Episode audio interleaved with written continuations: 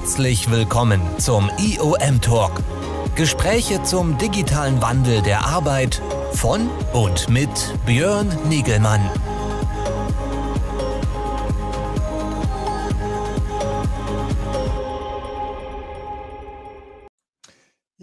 Darf euch alle ganz herzlich begrüßen hier bei einem weiteren IOM-Talk am Dienstagnachmittag. Nach einer Woche Pause sind wir wieder online und ich freue mich ganz herzlich hier mit euch und äh, meiner heutigen Gesprächspartnerin einmal mehr über das Thema Entwicklung beim, bei der digitalen Zusammenarbeit äh, äh, mich unterhalten zu dürfen. Heute ist mein Gast die Dr. Cornelia Heide von der Microsoft und ich freue mich, mit ihr äh, über wie gesagt, äh, den Fortschritt rund um äh, die Etablierung von neuen Formen der Zusammenarbeit, digitalen Formen der Zusammenarbeit, nicht nur im Office-Kontext, sondern auch darüber hinaus äh, bei, mit Produktionsmitarbeitern, Frontline-Office-Workern, Frontline-Workern zu unterhalten. Das soll heute unser Thema sein nach dem kurzen Einspieler.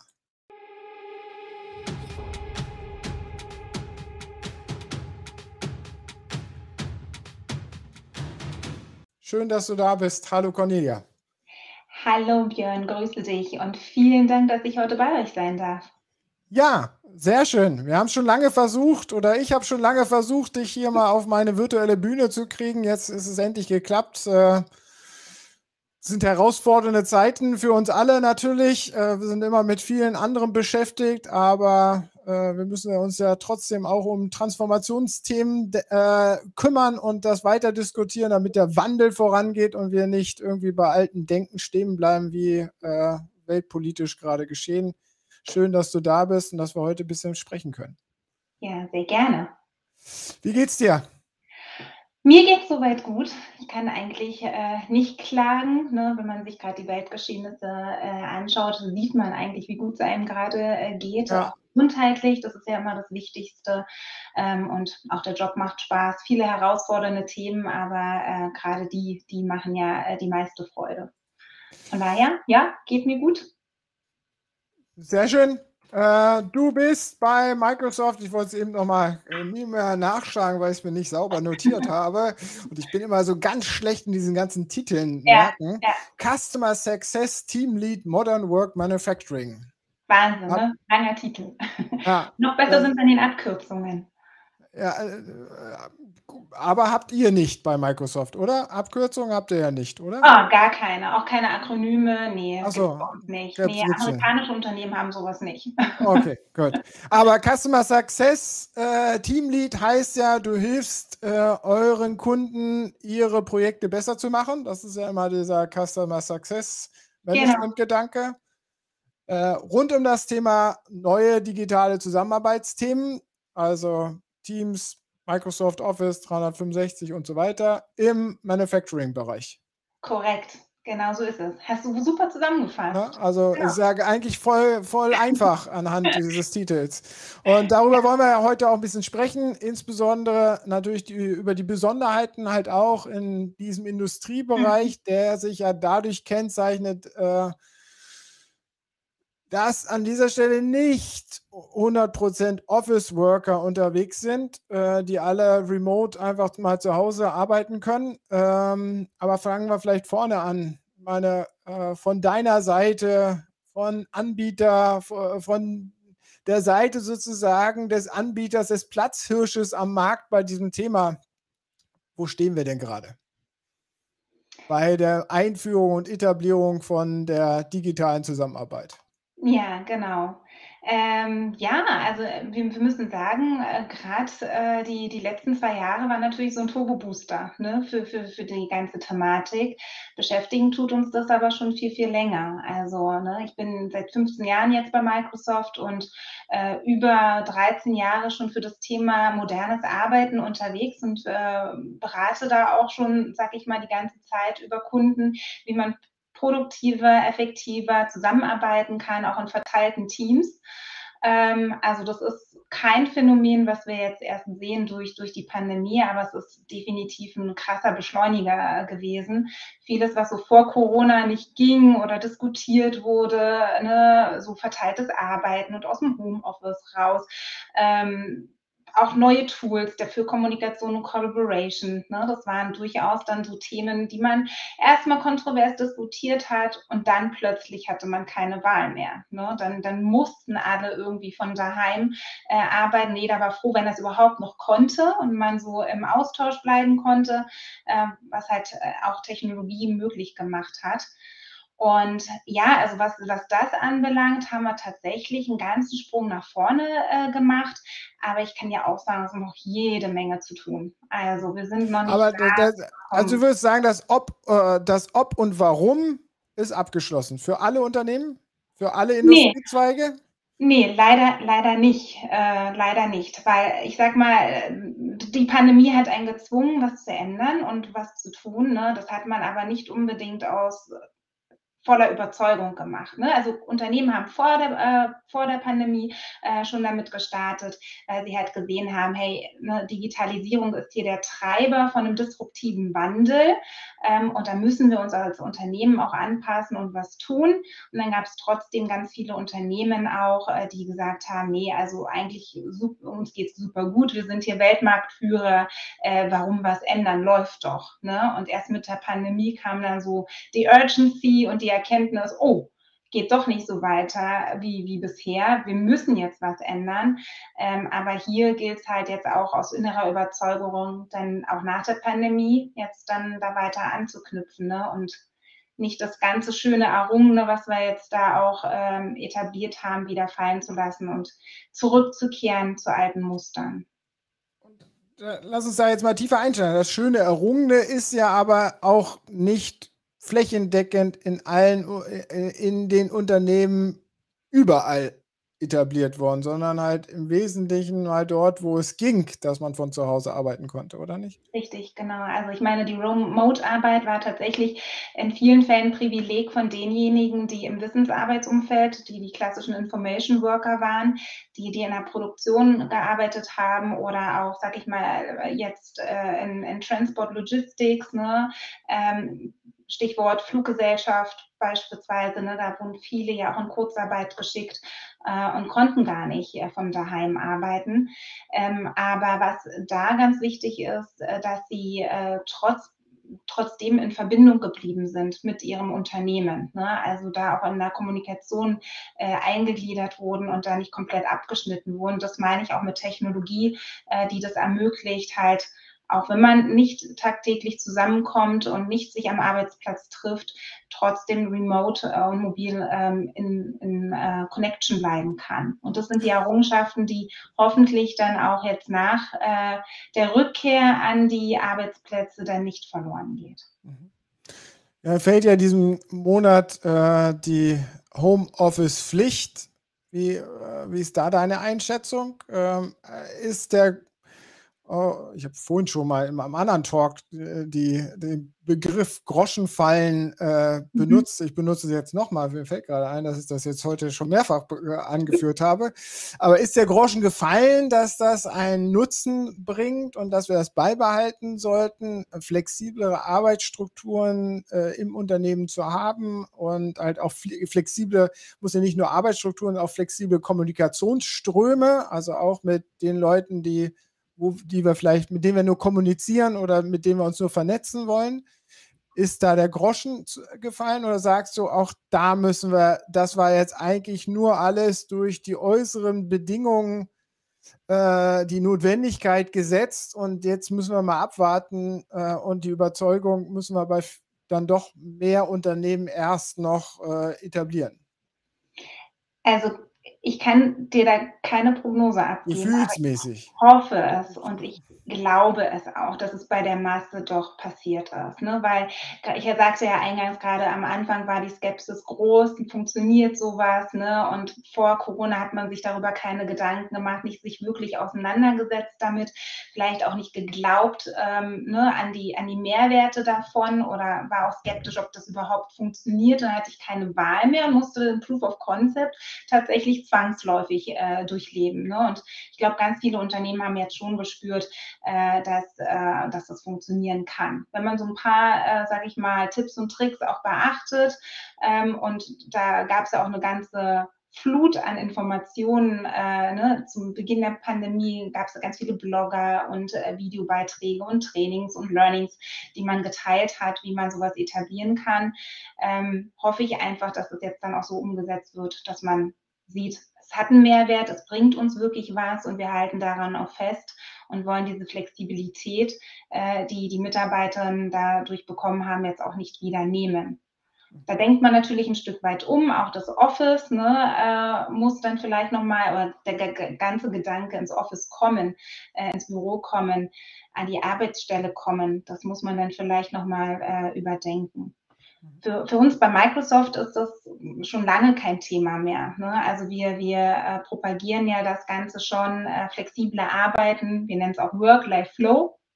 Mhm. Ähm, schon, schon sehr lange. Seit 2014 ist das bei uns ja schon äh, möglich und wir haben das äh, schätzen und lieben gelernt und würden uns natürlich freuen, wenn vielen anderen Unternehmen und Mitarbeitern das auch ermöglicht wird, so flexibel zu arbeiten, wie wir das können.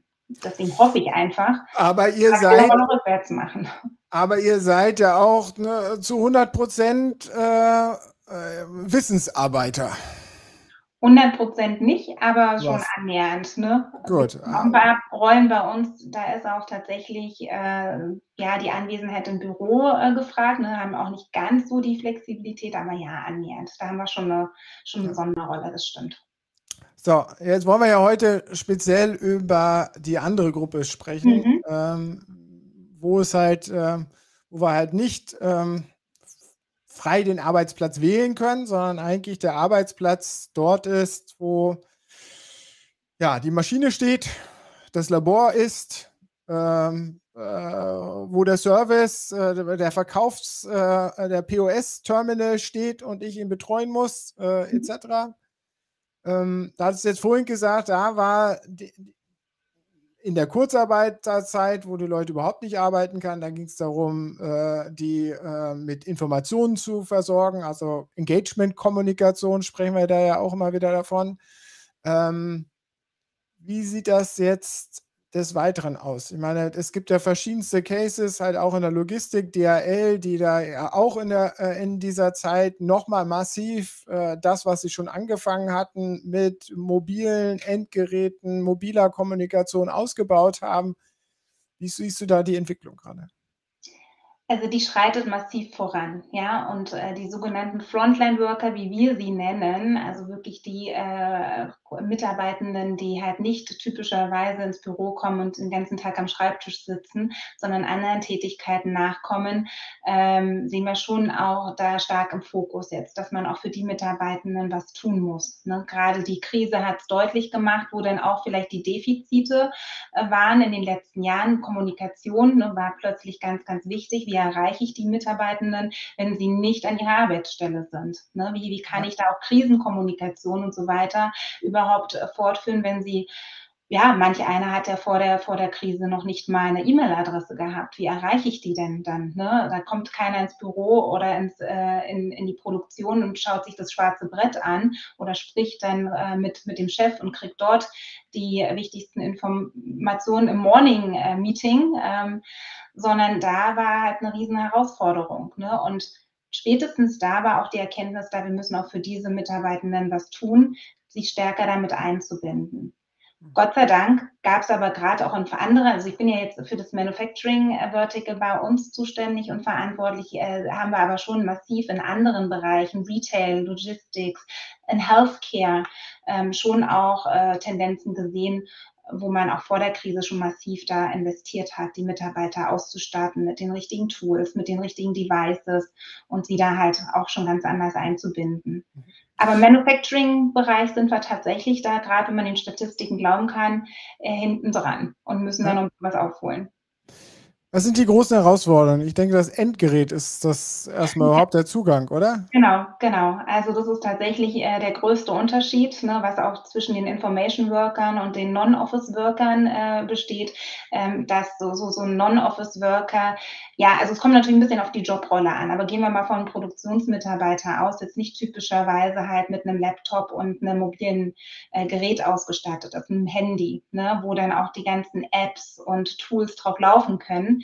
Da gibt's meistens irgendwie einen Terminal-PC dann in der Produktionshalle. Da habe ich einen gescherten Account, wo ich mich anmelde und wo ich die Tools halt einfach auch nur nutze, wenn ich dann halt vor Ort bin. Ne, ich habe nichts, was ich mitnehme ähm, und wo ich dann auch von zu Hause aus erreichbar bin oder äh, irgendwas nutzen kann. Aber ähm, es hat auch jeder ein privates Telefon. Ja, richtig. Also das ist eine Strategie, die man verfolgen kann, die privaten Geräte hier mit einzubinden, mit einem Bring Your Own Device Strategie. Das wirft aber auch ganz, ganz viele Fragen dann immer auf. Ne? Was muss ich da beachten? Security, Compliance, wie kriege ich die Apps da sicher auf die Geräte? Wie kann ich das managen, dass meine Unternehmensrichtlinien da auch verfolgt werden, ne? dass keine wichtigen äh, confidential Daten irgendwie in falsche Hände geraten. Und was Oder auf, wenn, äh, auf wenn in, in, falschen, in falschen äh, Apps landet, wie zum Beispiel der Kommentar von Peter Wald hier. Äh, ja, WhatsApp ist doch überall verfügbar. Ja, genau, richtig. So, also das ist natürlich das, was dann, äh, was dann passiert, ne? weil ähm, klar, wenn ich meine Mitarbeiter da nicht entsprechend ausstatte, der Bedarf der Kommunikation, des Austausches ist ja trotzdem da. Ja, wir sind menschliche Wesen lesen, wir wollen miteinander äh, socialisen, wir wollen miteinander kommunizieren. Wenn mir mein Unternehmen nicht die Tools bereitstellt, es gibt ja genug am Markt. Es gibt ja auch genug Apps auf meinem privaten Gerät, die ich dann nutze und wo ich dann vielleicht auch mit Kollegen mich austausche und im schlimmsten Fall vielleicht auch noch über confidential Themen, äh, die WhatsApp eigentlich nicht wissen sollte oder mitbekommen sollte. Ne? Das ist dann das Aber was ist die, was ist, was ist die End, äh, Endgerätestrategie jetzt da? Äh, tendieren die Unternehmen zu den Terminal-PCs, wo man dann so einen geteilten äh, PC im, in der Betriebsstätte hat, wo man dran gehen kann und nachschauen kann? Das ist ja auch nicht wirklich äh, ja, benutzerorientierte, mitarbeiterorientierte Kommunikation. Ich meine, wenn ich jetzt vergessen habe, ich meine, ich werde ja gezwungen, dort zu diesem PC hinzugehen und nachzuschauen. Das ist ja wie das schwarze Brett an dieser Stelle, oder nicht? Ja, genau, richtig. Und manche schwarze Bretter sind tatsächlich noch analog. Ne? Das ist dann wirklich noch der alte Glaskasten, wo die äh, Dinge ähm, Papier ausgedruckt da drin hängen ähm, und vielleicht auch nicht mal wirklich aktuell sind. Ähm, ja, was ist die Strategie? Also Bring Your Own Device kann eine Strategie sein, kann für einige Unternehmen auch super gut funktionieren. Also da sind wir auch gerne unterstützend mit bereit, wie man sowas umsetzen kann. Äh, andere Unternehmen haben auch jetzt erkannt, es macht vielleicht doch Sinn, da ein Investment zu machen äh, und entsprechende Geräte anzuschaffen. Äh, das muss vielleicht ja auch nicht das High-End-Gerät sein. Es gibt ja auch durchaus schon äh, günstigere äh, Handys und Tablets, ähm, wo man einsteigen kann. Ja, dann sage ich immer, es ist besser als gar nichts. Wäre natürlich toll. Das, das äh, Traum-Szenario wäre, wenn man da keinen Unterschied machen würde zwischen Office-Worker und Non-Office-Worker, weil ähm, ne, bei manchen Unternehmen macht sogar die größere, größeren Anteil der Belegschaft aus, ähm, die Nicht-Office-Worker. Und wir wissen ja alle heute in der Wissensgesellschaft und im Fachkräftemangel, äh, dass es wichtig ist, ähm, zufriedene Mitarbeiter zu haben und da jetzt keine Zweiklassengesellschaft aufzubauen. Ne? Also das wäre Traum-Szenario, aber sind wir realistisch? Kostengründe und so sprechen halt heute leider noch oft dagegen. Also das werden immer die Dinge sein oder sind die Dinge, die genannt werden, dass das aus Kostengründen halt nicht tun können. Peter Weid äh, äh schmeißt nochmal rein, dass letztendlich ohne betriebliche Endgeräte, also Firmen-Endgeräte, es zwangsläufig immer zur Schatten-IT kommen wird weil ja. äh, dann immer der leichteste Weg genutzt wird und vielleicht die Mitarbeiter-App, die etabliert wird, dann doch nicht der leichteste Weg ist, oder? Ja, ne, also die Gefahr ist immer und gerade wenn ich aus Kostengründen doch sage, ich nehme halt nicht das, das beste Gerät und ich habe privat vielleicht dann doch das teuerste iPhone und weiß, was geht. Ne? Das ist dann auch, dass man dann eher tendiert, oh, wenn ich so schlecht ausgestattet durch meinen Arbeitgeber, nehme ich doch mein privates Device her. Es ist einfach performanter. Die Gefahr besteht immer. Ne? Ähm, aber was halt bedeutet das für die Applikation, die ich bereitstelle? Das heißt, es ist ja wirklich dieser Ease of Use muss mhm. ja nochmal weil wir ja konkurrieren, also mit WhatsApp oder sonstigen Messenger, die einfach zu bedienen sind, die wir schon drauf haben, mhm, mhm. äh, die wir privat vielleicht irgendwie nutzen. Äh, mhm. Äh, damit, äh, das ist ja die Konkurrenzsituation, das muss so einfach wie möglich sein, oder nicht? Das Absolut. Absolut, ne? weil sonst baust du auch wieder Hürden und Barrieren auf und dann macht die, die Benutzung von diesen Geräten und Apps auch keinen Spaß. Ne? Und dann, dann bin ich auch ganz schnell wieder bei, bei den Consumer Tools, wo, wo ich ja nicht hin soll. Ja. Aber ich kann auch sagen, ne, ich habe auch ein privates äh, Device, ähm, äh, nicht weil Microsoft mir keins zur Verfügung stellt, sondern weil tatsächlich ich noch mal ein bisschen Besseres habe. Und äh, wir haben die Möglichkeit, unsere Geräte halt ins Unternehmensnetzwerk mit einzubinden, mit allen allen Policies. Da muss ich natürlich zustimmen, ja, aber wenn ich das Gerät gerne nutzen möchte, auch ähm, beruflich, dann habe ich die Möglichkeit, das zu tun. Das kann man managen, man kann die ganzen Richtlinien auch auf die privaten Geräte äh, anwenden und da auch sicher gehen, dass Security Compliance alles passt. Und auch von der Usability, weil das ist ja immer dann auch äh, security-technisch gerne so, so eine Krux, ne, dass ich mich einfach anmelden kann. Also es funktioniert genauso easy äh, wie WhatsApp zu nutzen, zum Beispiel über Teams zu chatten. Ähm, und wenn ich das erreichen kann, und das kann man technologisch erreichen, dann besteht eigentlich auch kein Grund mehr, ähm, da irgendwelche anderen Geräte. Aber die Anwendungskomplexität ist ja doch äh, gleich mal eine höhere. Also der hm. Messenger, der kann nur eine Sache, nämlich Messenger. So, Richtig. die Teams-App kann jetzt chatten, kann aber eventuell auch noch äh, äh, Corporate Information äh, bereitstellen, weil da drin sozusagen nochmal was integriert ist und erweitert ist. Ähm, wie kriege ich das hin, sozusagen, äh, da die Überzeugung, dass da nicht wie immer wieder außenrum äh, gewirtschaftet wird an dieser Stelle? Was, was sind da so die Ansatzpunkte und die Überzeugungsargumente, die dazu führen, dass ich das, äh, dass ich möglichst äh, dabei bleibe? Ja, also ich meine, du kannst auch Teams nur für Chat nutzen. Du kannst es auch darauf reduzieren. Sicherlich, ja. Aber wichtig ist halt bei der Toolauswahl, egal was du nutzt, ja, erstmal zu schauen, was brauchen die Mitarbeiter eigentlich. Also erstmal überhaupt zuzuhören und den Bedarf abzuklopfen, äh, was sie gerne verwenden. Warum nutzen sie heute WhatsApp? Ja, was, was lieben sie daran? Was finden sie daran gut? Welchen Use Case erfüllt das für sie? Und dann zu schauen, gibt es eine adäquate App im Business-Umfeld, die wir dafür einsetzen können. Ähm, und es muss dann auch nicht, wenn, weil du gerade Teams ansprichst, alles vollumfänglich, sofort äh, alles auf einmal sein, sondern peu à peu kann man sich ja da auch rantasten. Geht es erstmal nur darum, einen Messenger-Dienst äh, abzulösen oder eine Alternative zu WhatsApp zu bieten. Und dann geht es so ein Stück weiter. Ne? Dann geht es vielleicht auch mal um Business-Prozessautomatisierung äh, oder es geht da um Dokumente bereitzustellen. Äh, wenn der Bedarf da ist, dann kannst du das mit dieser App auch tun. Aber da ähm, tastet man sich halt peu à peu ran und sucht mhm. dann das richtige Tool für den Bedarf, den, den man hat. Okay, also haben wir jetzt gesagt, äh, Gerätestrategie äh, äh, ist wichtig zu überlegen. Ähm, schön wäre es natürlich, wenn wir ein tolles Gerät bereitstellen könnten. Es gibt aber auch alternative Wege. Äh, dann geht es darum, sozusagen äh, einen App-Kontext zu wahren, wo man das, wo man je nach Use Case möglichst begeisternd sozusagen dabei bleibt. Was gibt es darüber hinaus an an besonderen weiteren Herausforderungen, jetzt wenn wir speziell an diese Frontline-Worker denken?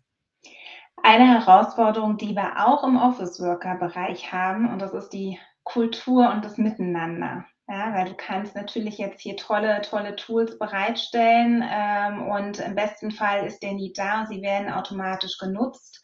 Aber wenn du wirklich was erreichen willst ähm, und die Mitarbeiter da auch wirklich einbinden möchtest und auch mit der Kommunikation erreichen möchtest, äh, dann ist es einfach wichtig, äh, da auch die Kultur entsprechend anzupassen. Ja, und im Office-Worker-Umfeld machen wir das. Also das sind auch die, die äh, größten, anstrengendsten Projekte, ne, das ganze Change Management und die Anpassung der Arbeitsweisen da auch voranzutreiben. Und das hast du im Frontline-Worker-Umfeld genauso. Da musst du genauso auch die Führungskräfte abholen ähm, und äh, da entsprechend mit einbinden und auch motivieren, dass sie äh, selbst auch die Tools dann nutzen. Ne? Also sehr schön, wenn man das dann unter, untereinander nutzt. Ähm, aber dass es entsprechend auch die Führungskräfte äh, für ihre Kommunikation verwenden oder für die Bereitstellung an Informationen. Und dass dann auch wirklich so ein Austausch ähm, im, im Team, auch im Frontline-Worker-Umfeld stattfindet.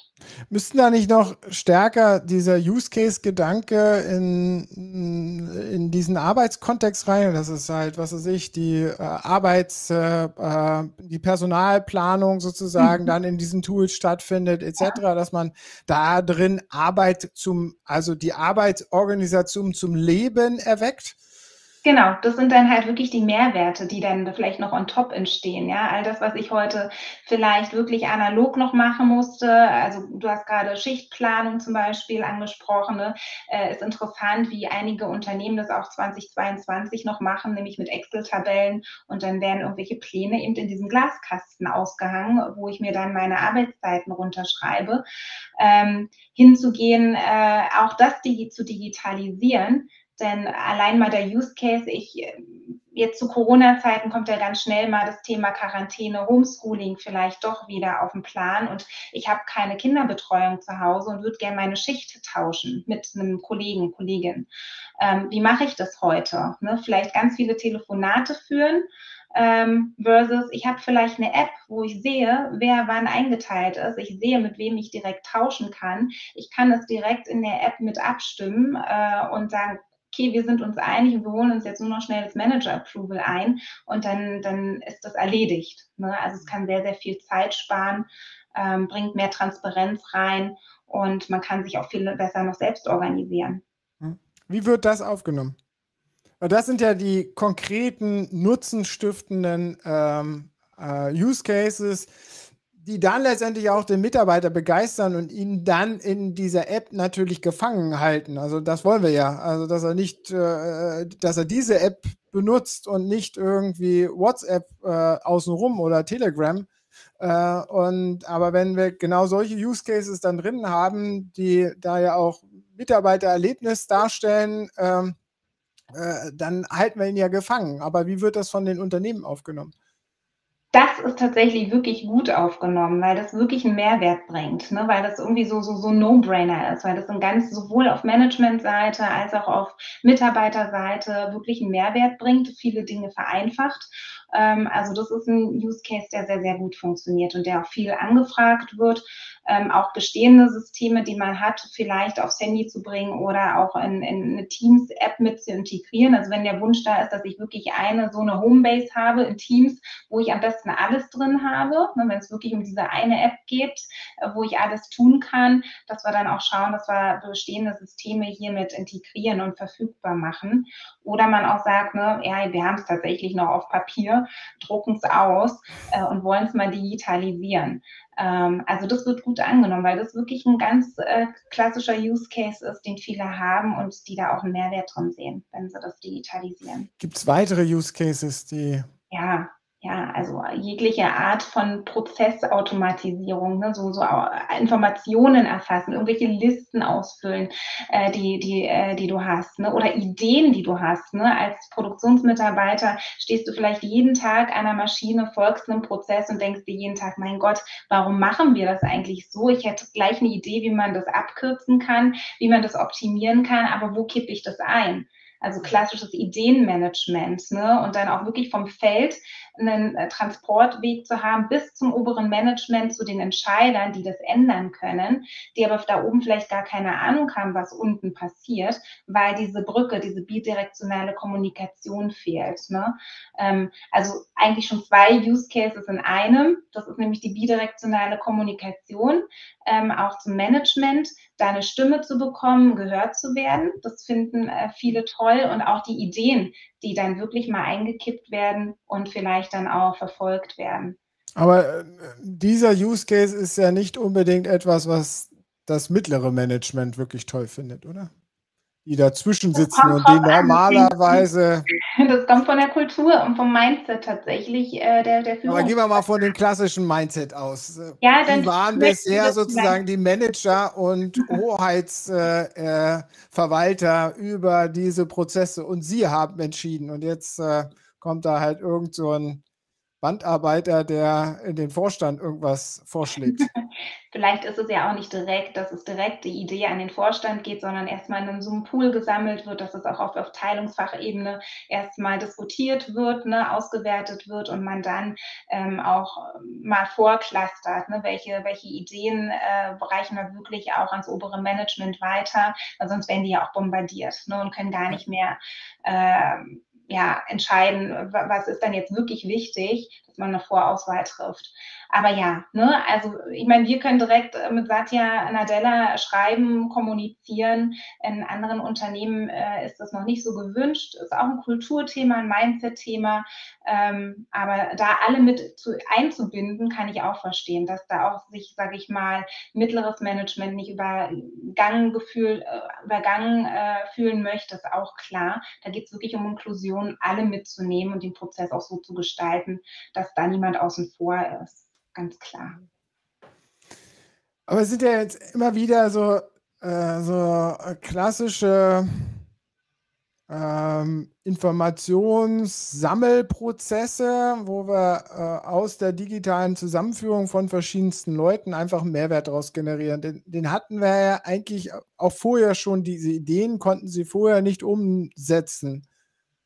Ähm, also das mit den Handys am Arbeitsplatz mhm. hätte man auch vorher machen können. Mhm. Warum hat es jetzt Momentum oder warum geht es hin? Weil es im Office-Worker-Bereich so gut funktioniert hat und da sehen jetzt die Unternehmen ein, ja, und jetzt greifen wir auch die anderen Baustellen auf oder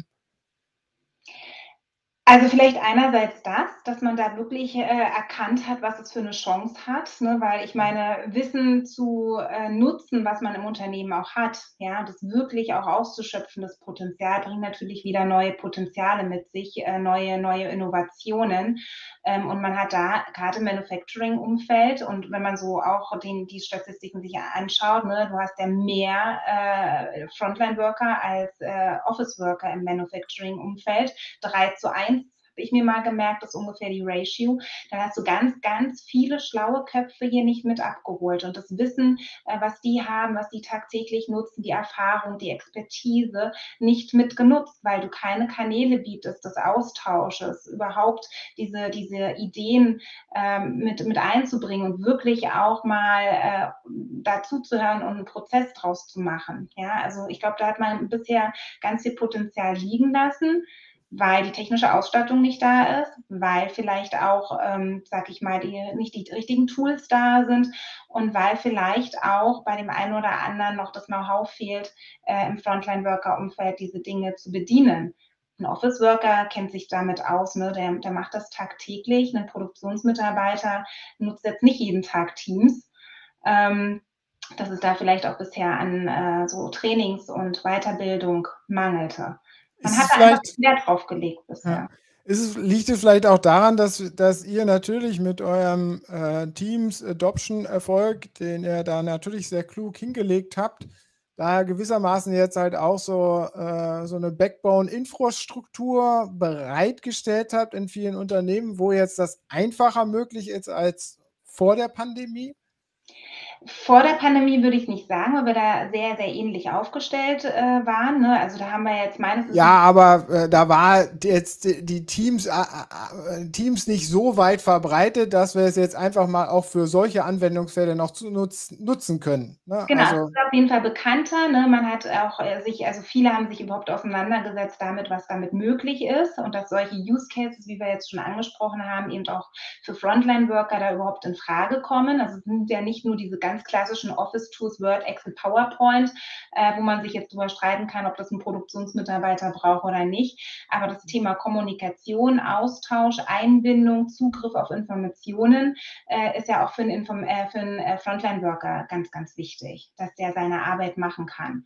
Und da haben wir jetzt vielleicht ein Tool äh, am Markt, was da ganz gut passt und funktioniert. Ähm, und was ich eben hier, wenn ich das für meine Office-Worker nutze, eben auch für meine Frontline-Worker nutzen kann, weil ich habe hier dann immer noch die gleiche App. Ich rede hier ja. nicht von unterschiedlichen Anwendungen, sondern da fließt wirklich dann alles mal zusammen. Was ist dieser klassische Informations-Use-Case? Äh, also, dass wir Corporate, Informat äh, Corporate Information verteilen wollen, klassische Unternehmenskommunikation, was wir früher im Social Intranet Portal hatten, etc. Mhm. ähm, wo das Unternehmen seine Mitarbeiter, Mitarbeitenden äh, informiert, etc. Ähm, wie stark ist das, äh, wird das umgesetzt? Also das Thema Intranet, wenn du das ansprichst oder meinst, ne, das wird gerade bei ganz vielen neu gedacht. Und da, da kann ich auch bei uns selber schauen, ne, haben wir ein Intranet bei Microsoft, also Microsoft Deutschland? Ja, haben wir. Wir haben so verschiedenste äh, SharePoint-Seiten, wo ganz, ganz viele Themen adressiert werden, aber nicht so dieses klassische Intranet, wo, äh, wo du ein Portal hast und jetzt da auch äh, kommunizierst, agierst, dich austauschst. Ähm, da sind die Klickraten auch massiv drunter gegangen, weil du siehst auch, dass der Kommunikationsbedarf oder wie man überhaupt Informationen austauscht, sich schon massiv verändert hat. Also spätestens mit äh, der Etablierung von Social Networks auch in Unternehmen hat sich das massivst geändert. Und äh, da überdenken gerade ganz, ganz viel, wie sie die Informationen, die äh, gerade jetzt die Krise hat auch aufgezeigt, wie gut man da aufgestellt ist, ja, wie, wie gut man Mitarbeiter erreichen kann, wenn es dringend ist, dass die mit den Informationen versorgt werden, die sie brauchen und auch diese nötige Sicherheit dann bekommen. Was passiert hier gerade? Was passiert mit meinem Job? Äh, Komme ich morgen ins Büro oder bleibe ich daheim und was mache ich jetzt? Ne? Ähm, das hat man spätestens da gemerkt. Mhm. Ähm, aber da gibt es ja die unterschiedlichen Konzepte. Also klassischerweise äh, äh, der, äh, so eine modern äh, Site äh, auf SharePoint oder man nutzt einen Teams-Raum für mhm. die Corporate Communication oder man nimmt dann äh, doch eine Yammer-Gruppe für die, da bietet ihr ja schon mal drei unterschiedliche Wege schon mhm. an oder man mhm. integriert etwas in die Teams-App, was dann irgendwo Sachen zusammenführt. Das gibt es ja ganz unterschiedlichste Konzepte. Ähm, wird es die weiterhin geben und jeder muss da sozusagen seinen Weg finden, was für einen am besten steht? Oder wird sich da irgendwas herauskristallisieren, was der Königsweg sein wird? Das kann ich noch nicht sagen. Ja, also bei uns intern ist es tatsächlich äh, Teams geworden. Ähm, das mag aber für andere Unternehmen äh, gar nicht der richtige Weg sein. Da ist es vielleicht sogar noch die klassische E-Mail, weil es da am besten passt. Ne? Aber das ist ja auch das Schöne daran, dass man verschiedenste Kommunikationskanäle hat, verschiedenste Möglichkeiten, Ausprägungen, um für sich dann das Passende rauszusuchen. Und es kann schon sein, dass die eine Abteilung sagt, äh, wir würden gerne weiter mit E-Mail kommunizieren, die anderen sagen, eher, eher Teams ist unser Weg.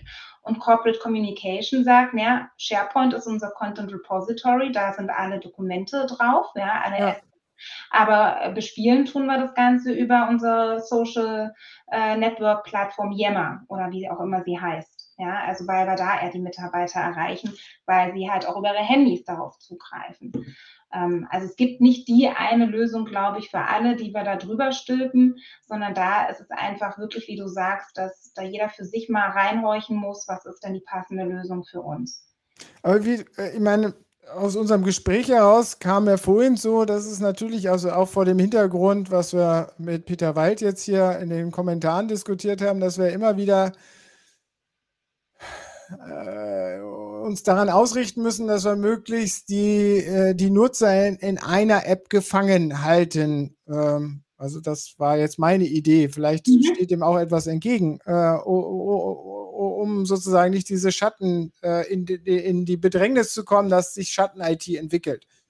Ähm, da müsste doch alles dann in einer App zusammengeführt werden und alle Use Cases dann, wie, wie es ja auch verschiedenste Berater äh, in, aus eurem Ökosystem empfehlen, sozusagen dann in dieser Teams-App zu bündeln werden, oder nicht? Wenn es, sag ich mal, praktikabel ist und der Wunsch ist, dass man das genauso haben möchte, wäre das halt möglich. Ne? Wir sagen ja auch bei Microsoft, das ist so, Teams ist unser Meta-Betriebssystem, ne? weil du hast da entsprechende Plattformen. Ich vergleiche es auch immer gerne mit SharePoint früher, äh, wo wir auch gesagt haben, das ist unsere Collaboration-Plattform, wo wir Business-Prozesse auch äh, entsprechend automatisieren können. Ähm, weil es für den User einfacher ist. Ne? Früher haben wir bei SharePoint gesagt, wir hätten gerne das eine Einstiegsportal, wo ich meine Aufgaben, meine, äh, meine Termine, meine Nachrichten sehe und ich bleibe in einer Oberfläche und kann da alles erledigen. Ähm, das könnte Teams auch sein, ne? dass das mein Haupttool ist, von dem ich starte, äh, wo, wo mein Absprungplatz dann auch ist, damit ich nicht so viel rumnavigieren muss. Ähm, also man kann es so, so nutzen. Und äh, mit Teams as a Platform haben wir ja da auch jetzt entsprechend die Möglichkeit, äh, verschiedenste Business-Anwendungen, die ein Unternehmen schon hat, hier auch mit einzubinden, damit du genau diese eine App hast, mit der du alles machen kannst. Ja. Also es, äh, von eurer Seite, ihr seid weiterhin Anbieter einer Infrastruktur, mit der man ja. äh, mit Infrastrukturwerkzeugen, mit denen man unterschiedlichste Wege gehen kann. Da gibt es keine, keine Vorgaben an dieser Stelle und jeder muss da natürlich so seinen besten Weg zu finden. Bleiben wir nochmal, machen wir einen kleinen Ausblick sozusagen jetzt auch äh, in was prognostizierst du denn äh, für dich, für deinen Branchensektor für 2022? Äh, was stand denn in deinen Zielvereinbarungen drin? Was willst du denn mehr erreichen?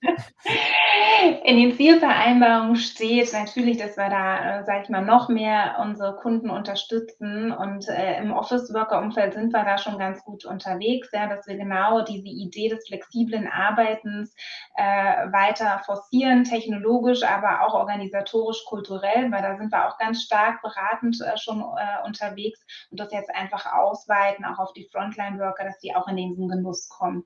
Ähm, aber, aber wie viel mehr Prozent Frontline-Worker sollen es denn bis zum Jahresende werden, die erfolgreich sozusagen dort etabliert sind in den das kann ich dir gar nicht. Ich würde jetzt sagen, Hast du ja keine Ziele, die du erreichen musst. So, so konkret äh, nicht. Im Manufacturing-Bereich.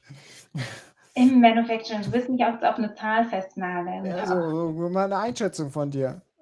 Weil du hast ja vorhin gesagt, die sind, äh, die Unternehmen haben das Verständnis dafür, haben natürlich, mhm. äh, hat gesagt, äh, einige in de, der Kulturwandel in den Köpfen der Führungskräfte ist noch ein Problem. Das haben wir aber in allen Bereichen mhm. ja im Moment, ähm, insbesondere dort, wo offene Informationsaustauschkultur, Fehlerkultur jetzt vorherrscht. Da muss natürlich ein Umdenken her, ist klar. Ja. Ähm, wesentlichen Punkt sehe ich jetzt aber bei diesem Frontline-Worker, das, was wir die ganze Zeit versucht haben, so ein bisschen zu adressieren, halt diese Endgeräte-Strategie und App-Strategie und dass man da irgendwas findet, was die Leute halt bindet. Ne? Also das sehe ich als die große Herausforderung, wo die Leute auch dranbleiben und äh, kein, Aus, äh, kein, äh, kein Weg außenrum finden, der für sie besser ist. Äh, und ähm, aber trotzdem, da müssen halt entsprechende Konzepte entwickelt werden. Es ist halt die Frage, sind die Unternehmen da schon im Verständnis so weit und äh, entwickeln sie sich da im Moment so äh, weiter, äh, dass sie dieses Verständnis entwickeln können dieses Jahr?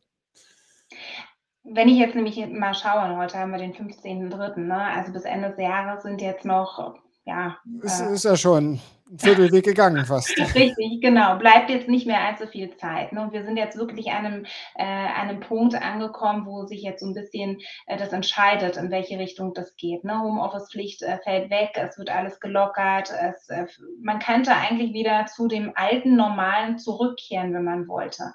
Und ich hoffe aber, dass das nicht passiert, sondern dass man sich da mehr noch an den Mitarbeiterbedürfnissen auch orientiert und da wirklich dran bleibt äh, und es weiterentwickelt. Äh, aber wie du sagst, ne, viele Unternehmen sind da noch nicht so weit in der Denke und da wird es auch noch viel Aufklärungsarbeit äh, benötigen. Vielleicht muss es auch noch mal ausprobiert werden, wenn man jetzt zurückkommt, ne, wie zufrieden sind die Mitarbeiter und können wir wirklich so weitermachen wie 2019 oder müssen wir was ändern?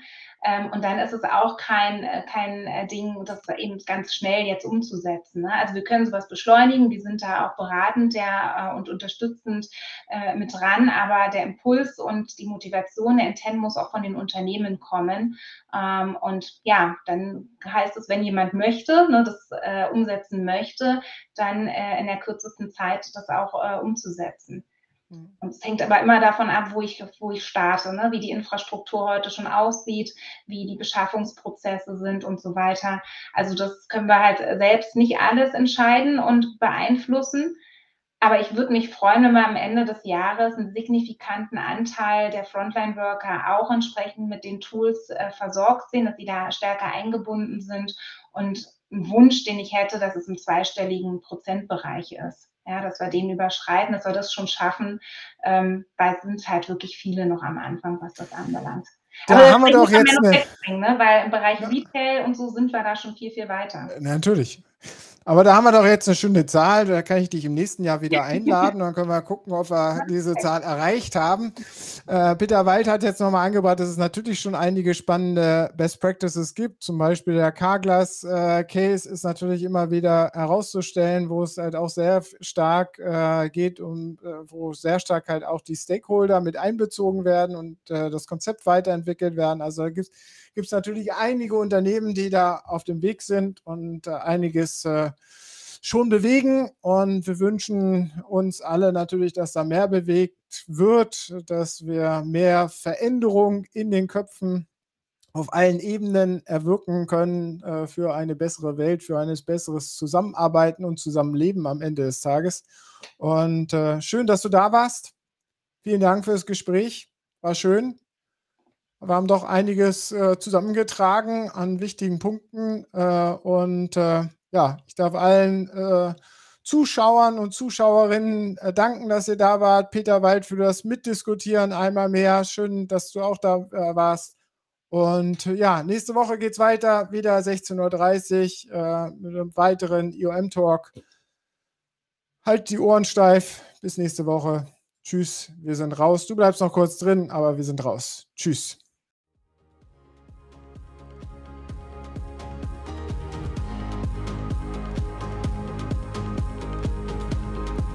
Das war er, der IOM Talk. Gespräche zur digitalen Transformation der Arbeitsorganisation mit Björn Negelmann.